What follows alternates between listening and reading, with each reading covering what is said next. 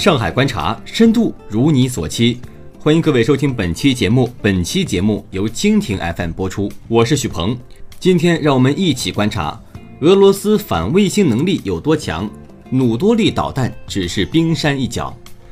俄罗斯上周三成功实施了一次反卫星导弹飞行测试，美国媒体称，此次测试标志着。莫斯科在开发摧毁美国导航、通信和情报卫星的武器领域取得了重大进展，但是回顾一下俄罗斯反卫星项目的研发过程，就能发现发射一两枚反卫星导弹还只是冰山一角。据美国华盛顿自由灯塔网站援引美国国防部消息来源称。俄罗斯上周三成功实施了一次反卫星导弹飞行测试。报道称，这枚代号为“努多利”的直升式反卫星导弹是在莫斯科以北五百英里外的英普列兹克试验场发射的。此次标志标志着莫斯科在开发摧毁美国导航、通信和情报卫星的武器领域取得了重大进展。对此，五角大楼发言人拒绝置评。那么？从技术上来讲，目前反卫星的手段大致是三条路径：一是发射导弹或其他动能武器拦截；二是发射反卫星；三是利用航天站或航天飞机来俘获敌方卫星。其中尝试第三条路径的国家极少，毕竟航天站或航天飞机这样的大项目不是哪个国家捡起来就能建的。那么，在反卫星技术的研发和部署上，俄罗斯以及它的前身苏联起步不可谓不早。这其实也难怪，毕竟身处冷战的大背景下，美苏谁不是在太空竞赛中较着一股劲儿呢？从现有的资料来看，一九六三年开始，苏联就启动了共轨式反卫星拦截的研制，并部署了橡皮套携反战略弹道导弹系统。用于攻击低轨道的军用卫星和其他航天器。在一九七一年，苏联就已具备了摧毁位于二百五十到一千公里轨道上卫星的能力。在一九七九年七月一号，苏联第一代反卫星武器正式列装并进入战备值班。一九八二年六月十八号，苏联在战略演习中发射了反卫星导弹。而在一九八七年，苏联又研制成功了太空激光武器系统赛艇。有了这样的资本，俄罗斯的反卫星技术水深着呢。反卫星第一招：直升式导弹。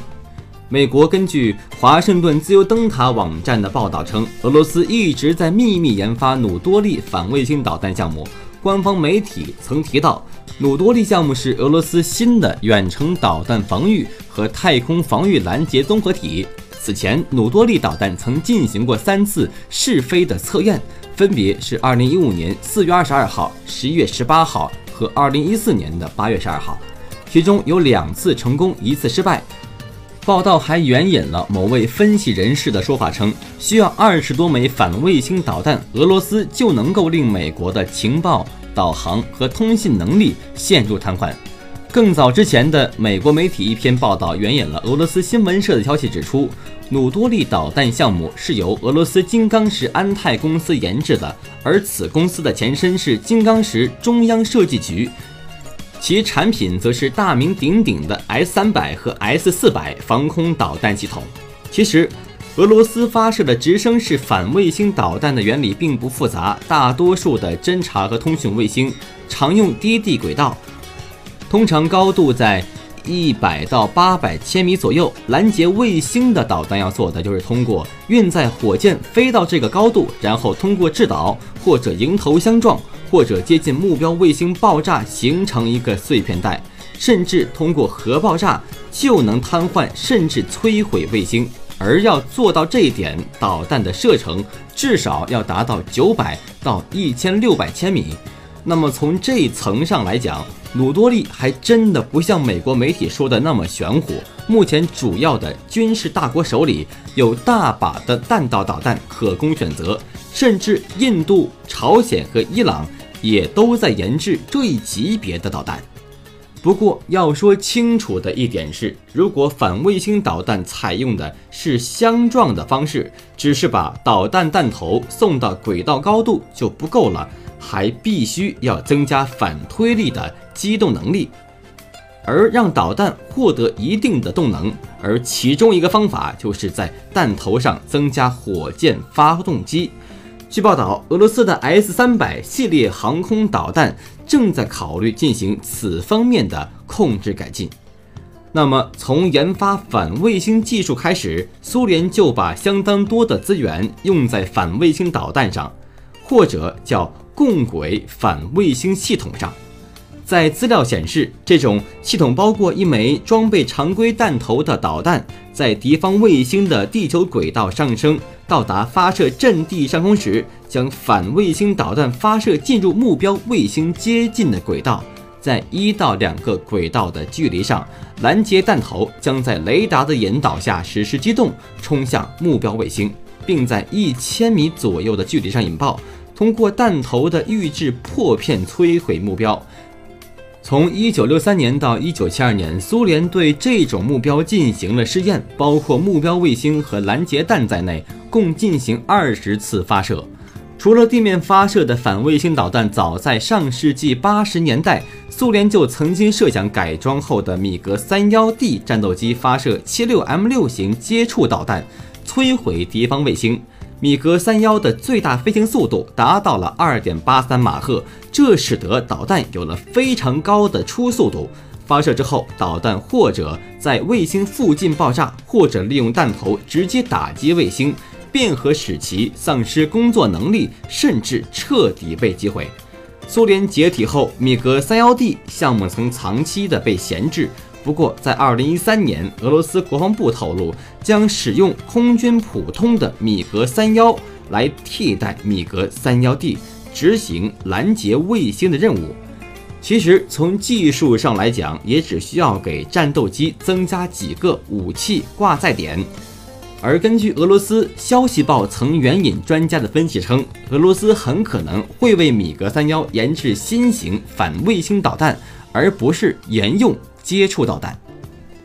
同时，反卫星的第二招高精度观测，如果要摧毁高高在上的卫星，发射一两枚导弹真的只是万里长城第一步，就像移动打靶一样。关键的是。要能准确地找到那颗目标卫星，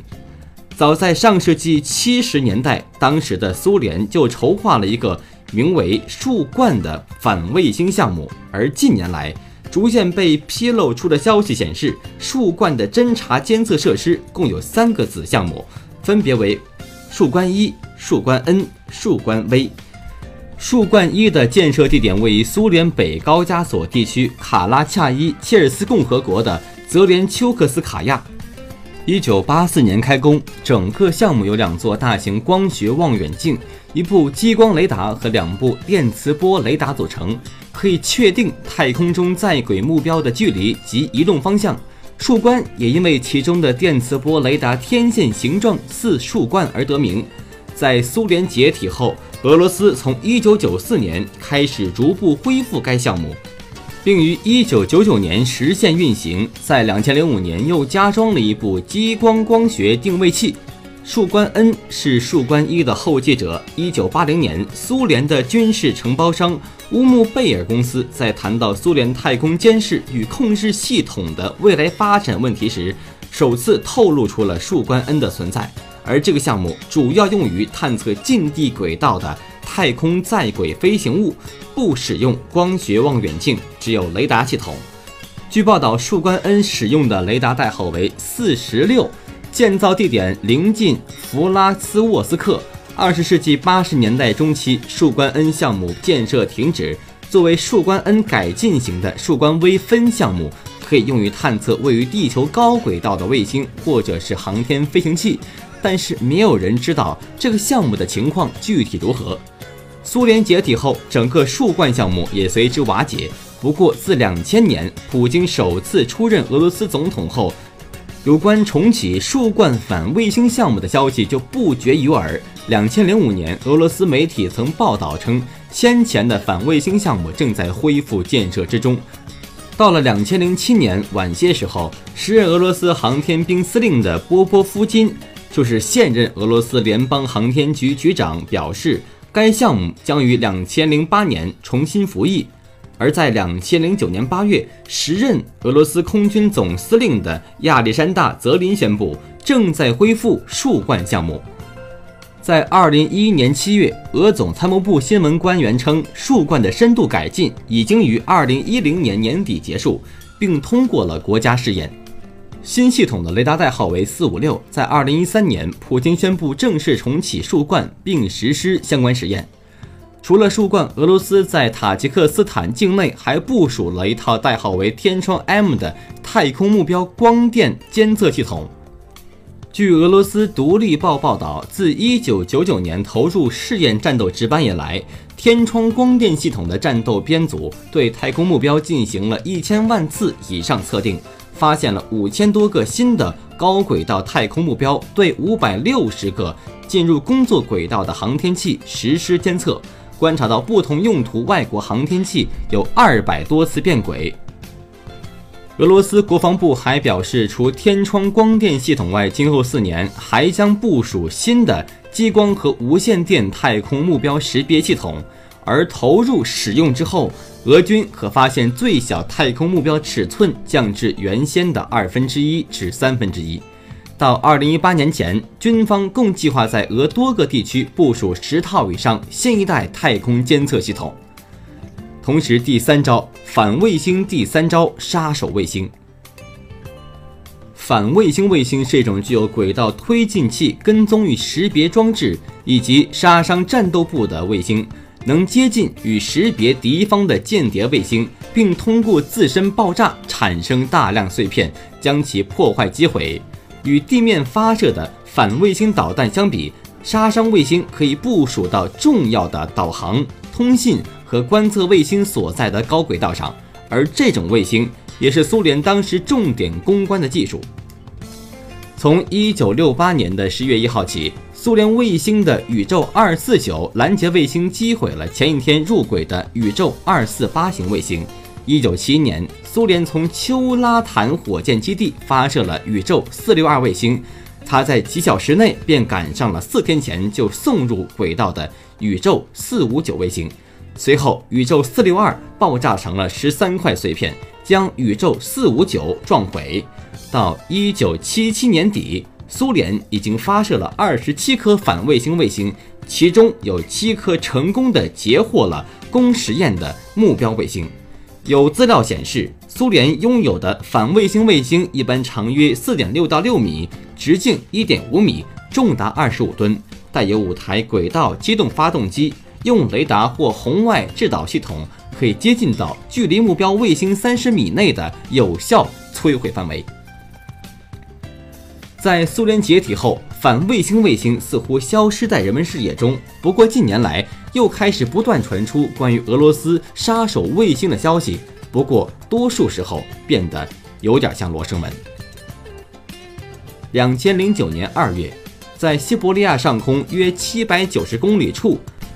美国一卫星公司的一三三卫星和俄罗斯的宇宙二二五幺军用通信卫星发生碰撞。这也是太空中首次发生完整的在轨卫星相撞事件。时任俄罗斯航天兵第一副司令的亚库申表示，宇宙二二五幺是一颗军用通信卫星，于一九九三年从俄西北部的普列谢斯克发射场升空，从一九九五年起就已停止工作。二零一三年十二月，俄罗斯发射了三颗泉水通信卫星，但随后美国军方发现。同次发射任务中还夹带了第四颗卫星，名为宇宙二四九九。而这颗卫星的存在，直到二零一四年五月才由俄罗斯政府正式确认。据英国广播公司报道，这颗宇宙二四九九用自带发动机在太空中完成了一系列异乎寻常的变轨动作，目标似乎要靠近其运载升空的火箭残骸。这项技术也可能被用来使空间飞行器之灵既成为一件反卫星武器。莫斯科时报则评论为，宇宙二四九九所显示的技术在军事上具有重要意义。二零一四年九月，美国陨石协会称，三十多份目击者报告显示，一枚俄罗斯军用侦察卫星在美国上空爆炸，但这个消息立即被俄罗斯国防部否认。发言人称，所谓的美国陨石协会代表如何能辨认出高空发光体是俄的军用卫星呢？二零一五年十月，美国航天新闻网站称，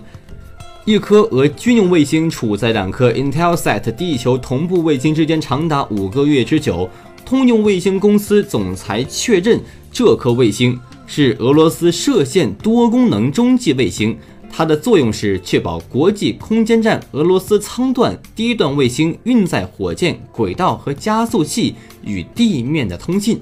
二零一五年十二月，俄罗斯又发射两颗军用卫星，代号分别为“宇宙二五幺幺”和“宇宙二五幺二”，由国防部使用，未公布其具体用途和性能。上海观察深度如你所期。以上就是本期节目全部内容，我是许鹏，我们下期再会。